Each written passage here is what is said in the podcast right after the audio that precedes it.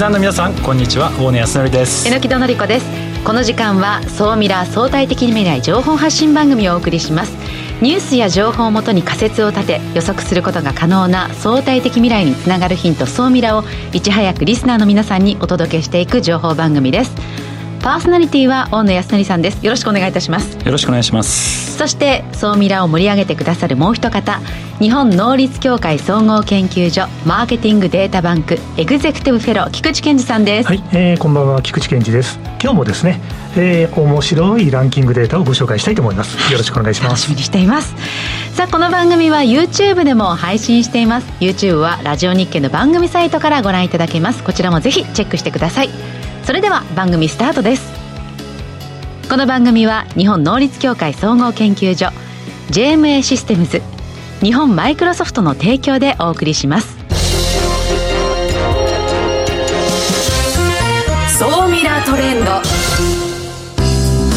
総ミラトレンドこのコーナーはビジネスの最新ニュースを大野さんの視点で解説していくコーナーです。よろしくお願いいたします。よろしくお願いします。さあ今週のトレンドニュース何でしょうか？はい今週はですね3つちょっとニュースをピックアップしております。1つ目がですね突破印刷がですね、タイのパッケージメーカーを買収するというニュースですと、はい、でこれあのフードテックの話も何度かこのね番組でご紹介させていただいてるんですけれども今フードデリバリーが急激に流行ってきてるじゃないですか、ええ、テイクアウトとか、はい、なのでそれに使うパッケージのビジネスっていうのが急激に成長してるんですよね。ああそのこ食品を運ぶためのものってですね。そうなんです、結局ねお弁当を買うにしても何にしてもやっぱりパッケージの中に入って、えーはい、あの納品されてくるので、うんうん、それの、えー、今会社の争奪戦が今行われていると。さらにですね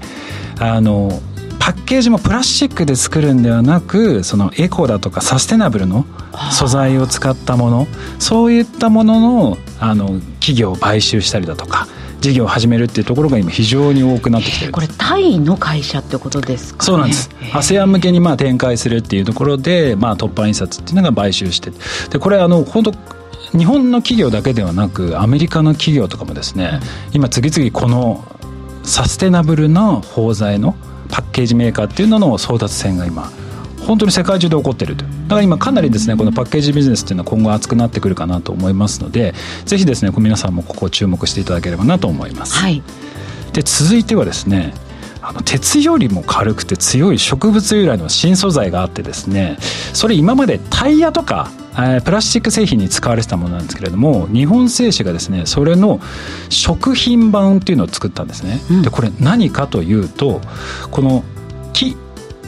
樹液とかからまあ作り出すんですけどこのセルノースナノファイバーというのがあってですねこれを食品に混ぜるとすごくふわふわになって例えばパンがすごくふわふわに大きくななったりだとか。食品に混ぜるんですか？食品に混ぜちゃうんです。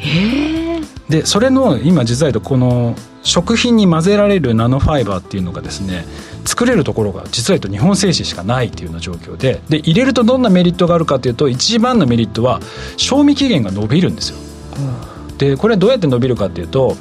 あの例えばどら焼きとかを買ったりして置いとくとパサパサになるじゃないですか、なりますねなんですけどこのセロルナースのナノファイバーだとコーティングしてくれていて保水性があるのでなかなかその中に入ってる水分が蒸発しないんですよね。なので賞味期限が伸ばせるということでフードロスにも貢献するというところで和菓子メーカーが今までね国内だけの展開だったのが長時間の移動にも耐えられるので海外展開っていうのもできるので今かなりちょっと注目をされている素材でしてこのね日本製紙やるなと思って。そうですね。そうなんですよ。ないんですよこういうのが。で今までは食品以外はあったんですけど、ええ、その人が食べるもので、えー、できてるのが世界では今日本製紙だけというような形になってるのでまあ私今このフードテックの中ではかなり注目を今している商品になります、いや面白い。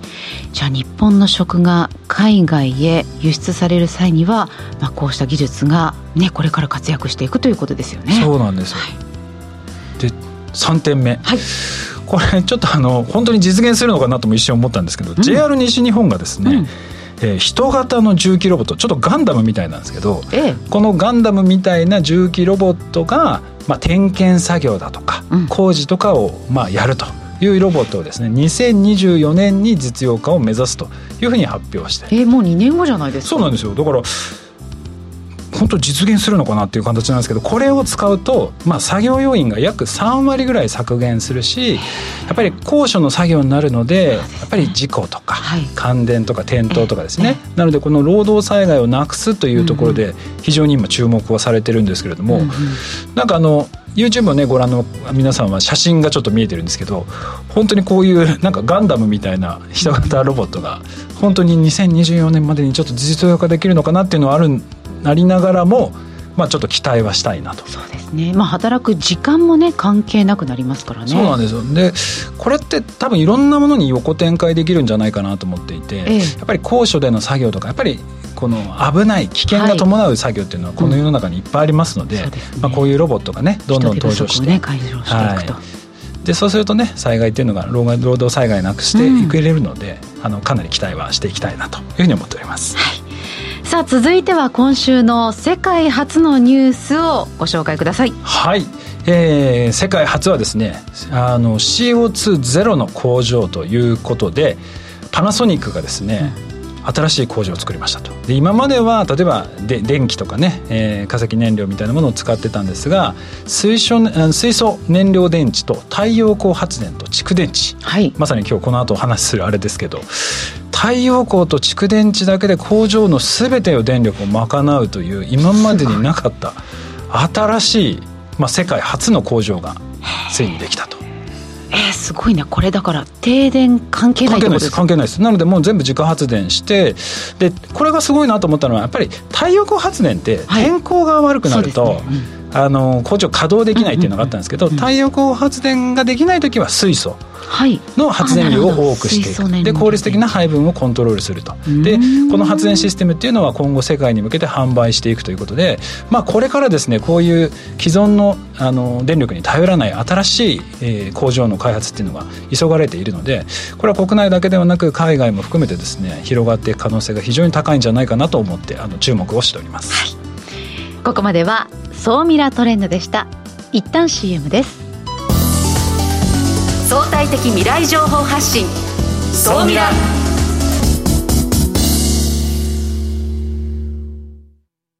経済価値観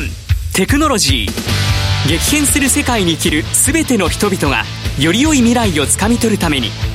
マイクロソフトアジュールはビジネスにご活用いただけるクラウドサービスです既存システムから乗り換えたい。スタートアップでコストを抑えたい方。プログラミングフリーで今すぐ使える AI から RPA まで。12ヶ月間無料でお試しも可能。まずは「総ミラ」ウェブサイトバナーをクリック「総ミラー総研。教えて菊池所長」最新データから未来がわかる総ミラ総研教えて菊池所長のコーナーです。菊池さんよろしくお願いいたします。はい、えー、今日もよろしくお願いします。さあ、今週の注目データは何でしょうか、はい、えー、このランキングにも大注目ということでお届けしたいんですけども、2022年版が発表になりまして、はい、デンマークの会社、まあ、グローバルランキングなんですけど、デンマークの会社が1位、2位ですね。競馬でいうとこのワンツーフィニッシュってやつなんですけども、うん、はい。これは一体何のランキングでしょうかという質問です。これだけで分かる人いたらすごいですね、結構。デンマーク企業が1位にええ、1位にデンマーク。ああ、なるほどなと私は思いました。エネルギー関係エネルギー関係。ああ、いいか、いい線ですね、いいですね。わからない私。デンマークってなんとなくそんなイメージがあります、ね、そうですね。では、答え合わせに行きましょうか。はい。はい。このランキングデータというのは、まあ、あの、ラジオでお楽しみの皆さんは、カタカナで、コーポレートナイツコーポレートナイツという言葉で調べていただけるといいと思うんですけど、カナダのコーポレートナイツっていう投資会社があります。はい、その会社がもう18年連続発表している世界で最もサステナブルな企業。100社ランキング。そのランキングデータの2022年版が実は1月に発表になってまして、はい、本当は総ミラ的にはもっと早く紹介すべきだったと、大反省してるんですけども、はい、The 100 Most Sustainable Corporations of 2022。そんな名前で、もう一度言います。コーポレートナイツ。この社名で検索いただけるとすぐ出てくると思うので、ぜひ皆さんにチェックしていただきたいです。ちょっと菊池さん、はい、今18回目の、ええ。ー、サステナブル企業100社のランキングというふうにおっしゃいましたよね、はい、18年目、はい、えサステナブルって言葉？あの私自身この23年でよく聞いてる言葉だなと思うんですが、はい、18年前から使われてた言葉なんですか？そうですね、まあ、ももともと言葉としては実は注目されていて、バズワードと思われがちなんですけども、はい、実はまあ割とトラディショナルなはい、じゃあ世界ではもう18年前からずっとこういう意識があった。あのさらにもっとさらにもっと前からですよね。あるんですねそっか、はい、でこういう形でランキングで世に出てきたということで実は毎年すごく注目している指標になります。持続可能な企業、はい、ということですね。そうですね、はい、でちょっとこのランキングデータ簡単に紹介すると、うん、総売上高が10億ドル以上。おお結構です、ね、あ結構な規模です、はい、はい、で上場企業、はい、世界の約7000社を対象に100社をランキングしている。ただランキングといっても、これ、例えば財務データとか、その企業のサステナビリティ報告書とか、ウェブサイトとかですね、そういったものを24の指標でくまなくチェックをして、この会社の取り組みが素晴らしいと。あと、今年になってから、環境とか社会への配慮、配慮、貢献度が高い製品やサービスで、どれぐらい収益を得ているか。うん、そういうところにどれぐらい投資をしているかという指標も新たに加わって、この24の KPI っていうのがあるので、これはあのサイトとかで、ぜひリスナーの皆さんにも確認いただきたいです。あこういう指標で企業をランキングするんだねと。その結果としてデンマークの会社が1位、2位になったと。やっぱり北欧の取り組みって素晴らしくて、やっぱり日本企業がすごく参考にできるんじゃないかと思います。世界7000社の中の100社ってことですよね、サステナブルの視点で。ということで、まあ、では10社ですね、ランキングをご紹介しましょう。はい、うんはい、ちょっと10全部読み上げるのが難しいので。日本企業は入っては。100社の中にはいますよ、何社か。いますか？何社かいますよ。何社かいます。あの、今回、図紙は、あの、示してはおりませんけども、1位、2位がデンマークの会社、1位はデンマークの風力発電の世界的なメーカーですね。はい。ベスタスウィンドシステムズという会社。2位が、これもデンマークのクリスチャン・ハンセン。ですね。はい。なプロレスラーの名前みたいですけど、あの、クリスチャン・ハンセンというですね、あの会社があって、ここはあの乳製品メーカーですね。乳製品？乳製品です。食品の中でも乳製品のメーカーなんですよね。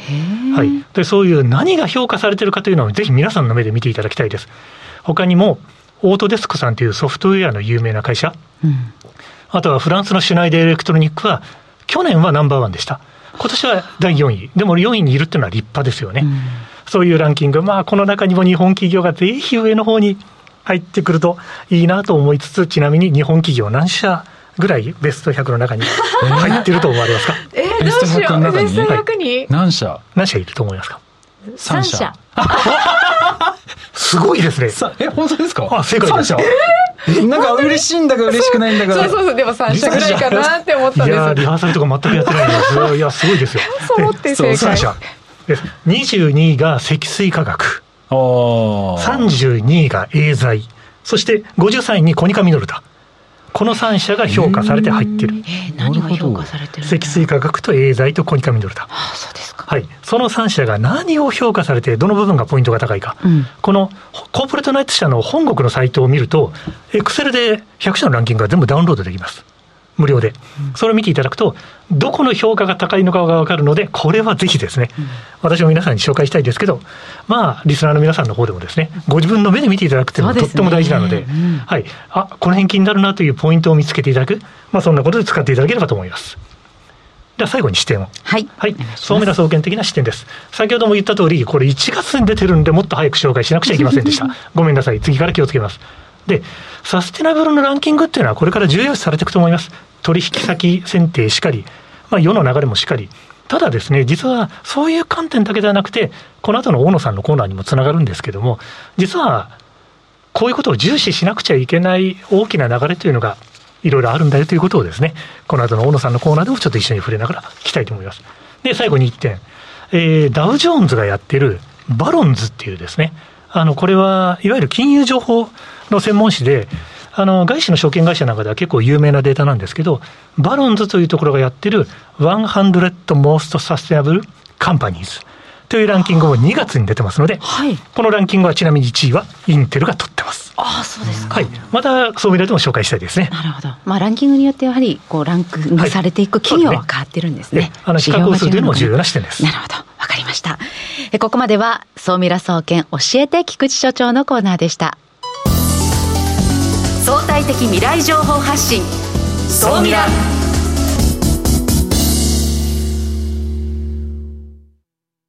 経済価値観テクノロジー。激変する世界に生きる全ての人々がより良い未来をつかみ取るために。マイクロソフト Azure はビジネスにご活用いただけるクラウドサービスです。既存システムから乗り換えたい。スタートアップでコストを抑えたい方。プログラミングフリーで今すぐ使える AI から RPA まで。12ヶ月間無料でお試しも可能。まずは「総ミラ」ウェブサイトバナーをクリック。未来コンパス大野津愛。さあ未来コンパス大野津愛。このコーナータイトル聞き慣れないんで なんかすごい ちょっとなんか恥ずかしそうな顔してます、ね、あれこんなだったっけ？って実は言うと1年ぶりぐらいなんですよね。そうですね。いつもね、あのゲストの方にお越しいただいて、その方にこう最新情報をお聞きしていくコーナーが多いんですが、今日は大野さんがどうしても話したいことがあるということで、あえて今日は大野財を開催いたします。はい。今日はですね、あの、いつもね、時々なんか出てくる秘密基地。うん。なんか大野さん秘密基地なんかやってるみたいだっていう話とかこう時々ラジオでもお話しするんですけど考えてみたら全然お話ししたことないなと思って、うん、でなんでそれをやってるのかも含めてですね、はい、ちょっと今日お話しできればなと思っております。で実は言うとですね今私ですねあの41フィールドという新しいですね施設をちょっと作っておりまして、はい、何かっていうことです言うとですね地域循環型スマートシティのちょっと実験場を作ってます。あの要は既存のインフラに頼らない電気水道ガスとかですね。要はもう普通に我々ね、電気つながるし電話回線もあるし水道管もあるって状態なんですけどそういったものに一切頼らないその新しいタイプのしかもその地域のコミュニティだけで成立する持続可能な街づくりのちっちゃい版みたいなことが何かできないかなって思ってそこでちょっと今実証実験をやってると。自給自足。完全自給自足です、で、まあちょっと YouTube をご覧の方は設計図がちょっと出てるんですけど、これ本当に一番最初に考えた時の設計図で、うん、何かっていうと、えっ、ー、と、オフィス機能を全部、すべてまずここに移転をしてます。今まで丸の内にね、私オフィスを構えていたんですけど、もう完全に引っ越しをして、森の中に、その、基地みたいなのを作ってですね、そこに完全オフィスも移転して、で、ここの中で、しかも食事も今作れるように畑も作ってます。えこれ全部で広さどのくらいえっと大体300坪ぐらいの今面積になりますね、はい、でそこにいろいろな居住空間だとか、はい、えっと今後植物工場だから魚の養殖場とかっていうのを作っていくような今形をとっていて電気も水道もガスも全部自分で調達をしてきて、うん、一から全部作ってると、うん、なんで？で気になりますよね。で、きっかけはあってですね、あそその前にあの、今ちょっと YouTube をご覧の人は、ちょっと写真が出てるんですけど、あの、すごく、あの、普段、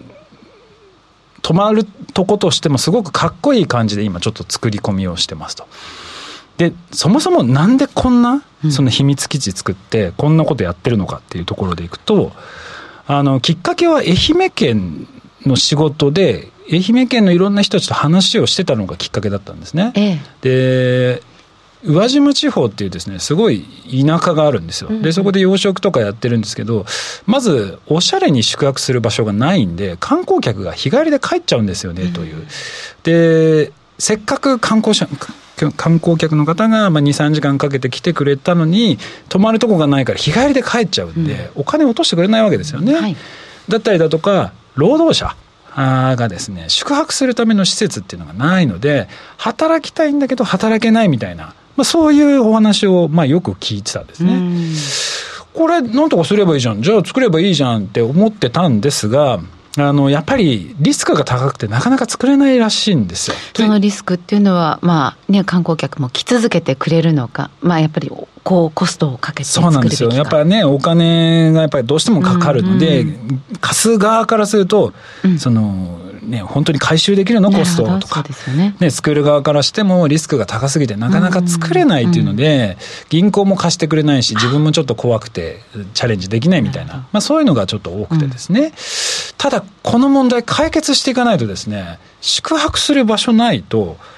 労働者確保もできないし、観光客も集まらないとお金も落ちてこないので、これなんとかできないかなってすごい考えてたんですよ。で、その時に、こう、リスクを抑えながら宿泊施設を作っていくためにはどうしたらいいのかなって考えてて、頭の中に思いついたのが、まあ、コンテナだったんですね。コンテナ。あれ？貨物列車とかの後ろにいるあそうですそうです。コンテナですそうなんです、はい、実は、えっと、海外ではですねこのコンテナすごく注目されておりましてあの移動型宿泊施設として結構実は使われてるんですよね。で例えばなんですけどホテルみたいなものを作ったとしますと。でお客さんが来なかったですってなったら別にあのそのまま車で引っ張ってどっかに移動しちゃえばいいので すごい楽なんですよね。である一定の季節だけ例えば労働者の人が来るんであればある一定の季節だけはそこでホテルにして、終わったら車で引っ張ってどっか違うところに持っていけるっていう、まあ、すごく理想的な。で海外とかだとね、よくこういうのはあるんですけれども、確かに榎木さんね、お知り合いの方も、なんかこういうので生活をしている方とか、まあ、アメリカでね出会ったその知り合いというかあれですよ夫婦で旅をしてる人がもう家を売っちゃったの私たちはキャンピングカーで生活してるの。アメリカっぽい。キャンピングカーみたいなものと思ってたらいいですかね。そうですね。はい、うん、もうキャンピングもう家をそのまま引っ張ってるみたいな、ね、そんな感じですね。そっかそっか。であともう一個これ利点がですね、はい、建築許可が不要なんですよ。あ。のコンテナの場合って建築許可が不要なのでその建造物が建てることができないようなエリアでも作ることができるっていう。これすごいそうなんですよ。もうタイヤがついてるんであの、まあ、ある意味ナンバープレートもついてるんで車牽引車両なんですよね。いやだって例えばですけどすごく景色がいいところって国立公園とかになってるともう建物建てられないんですよ。そうなんです。私富士山がめちゃめちゃ見えるところに家を建てるのが夢なんですけれどもあの地元日本平ってところが今もう建物ダメなんですよ。でもこのコンテナだったら行けます。行けると、ね、行けます。そうなんですよ。でさらにそういうところって土地がすごい安いんですよ。そうそうそう。建物建てられないから、はい、だからそういったところにまあ置くだけでまあ住むことが可能になってくる、うん、で3つ目がですねコストが実はすごい安く済むんですよ。そうですか？例えば家とか建てるのって2000万とか、うんね、安く言ってまあ1500万。ちょっと1500万だと若干不安ですけど、まあやっぱり1000万から2000万ぐらいのコストかかるんですけど、どんなにお金かけても1000万もかからないですね。うん、800万とかで普通にいい先ほどなんかあの写真であったようなあんなのは800万ぐらいで作れちゃう。そうですか。なので普通に建築するよりもコストがすごく安いんですよ。えでも普通に本当に生活できるものが整いますか？そうなんですで一番 あのすごい重要なのがねあの綺麗な部屋はあっても、うん、結局電気水道ガスないと生きていけないじゃないですか、うん、で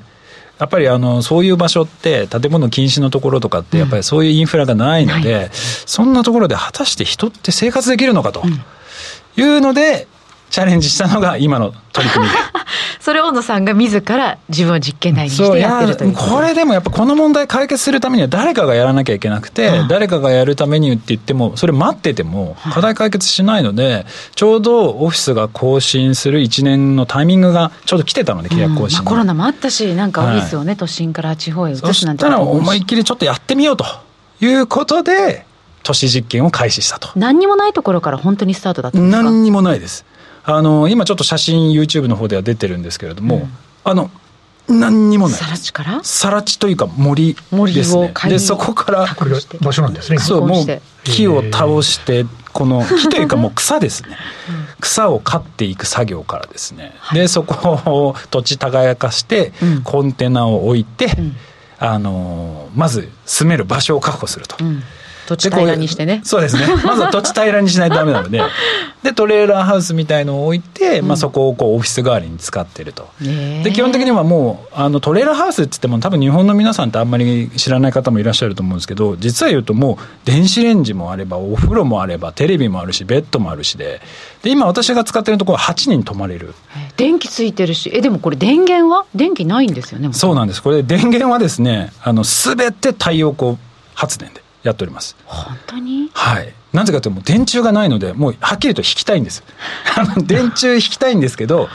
あの電線が一切ないのでもう太陽光で生きるしかないんです。道が、うん、でやったことないんですけど一旦とりあえずパネルはまあ10人前ぐらいまあ購入してですね、であと蓄電池っていうこのブルーティーっていうのがあるんですけど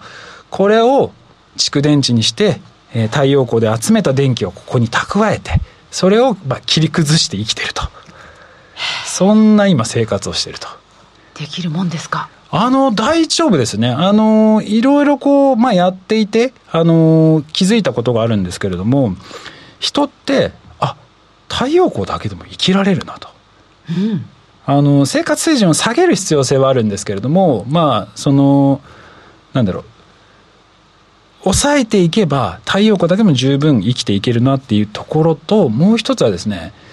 電力をどれだけ無駄に使ってるんだろう日本はっていうのはね本当に感じたんですよ、ね、当たり前になっちゃってますよねポチってやれば電気がつくってね。すごいんですよ、うん、で今私がですね使ってる電気ってあのまあ200キあ200ワットとかそれぐらいの電力しかまあ日々使ってないんですけど一般の住宅になるとその10倍から100倍ぐらいは常に使っていると。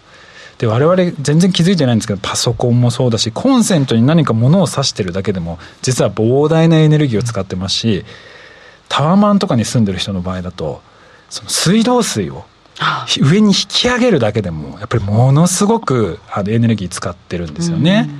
なのであのそういったものを考えるとですねもう本当にあのエネルギーについてあの意識していかないと、日本のエネルギーも本当になくなっちゃうなって今すごい感じてるんですけど、今いろいろ実証実験をしながらですね、感じたことっていうのは、なんでこれだけ SDGs が叫ばれているのかっていうのが本当によく分かったんですね。で、なんでかっていうと、本当に実は言うとですね、私たちの今地球環境っていうのが本当に悪化してるなっていうのが分かってきましたと。で、前まで SDGs って聞くと CSR でしょと。で企業イメージを良くするためにそれってやってるだけでしょって正直思ってたんですよ、うん、でなんでかって今まで企業側にいて CSR を使ってブランディングしてたので、はい、あのあんまりいいイメージがなかったんですよなんですが、今は、その、やっぱり人、今我々の生活を維持していくために、本当に必要なことだし、今やっていかないと本当に手遅れになるんだなっていうのを肌身を見て感じてると。うんうん、本当にですね、あの、総ミラのね、ゲストの方とか、まあ皆さんスタッフの方も含めてですね、いろんな人とか話をしながらですね、本当に今、あの、日本も含めて世界がですね、困難な課題に直面しているってことを知ったし、それを課題を解決しようと本気で世界は取り組んでるんだなっていうのを肌身で感じたので、だからこそ、その社会課題に解決する事業っていうのを SDGs を意識した事業が必要だし、ぜひですね、総ミラを見てる視聴者の方もですね、そう SDGs をちょっと強く意識した事業展開っていうのの企画をぜひ会社で推進していただければなというふうにすごく強く思ってですね、今日この場をセットさせていただいた。大野さんの秘密基地今日は大公開スペシャルとなりましたけれども、はい、そうですね熱くてまだ語れない部分もあったので残りは総ミラアフタートークで ぜひお話ししたいなと思います。はい。そうですねだってまたこの秘密基地から番組を放送するなんてこともできるかもしれませんよね。はい。一応それも企画しておりますのであのその秘密基地から生放送生放送はちょっときつか。収録でお送りさせていただく日も近いと思いますので皆さん楽しみにしててください、えー、今週も菊池さん榎田さんありがとうございました。ありがとうございました。この番組は日本能力協会総合研究所 JMA システムズ日本マイクロソフトの提供でお送りしました。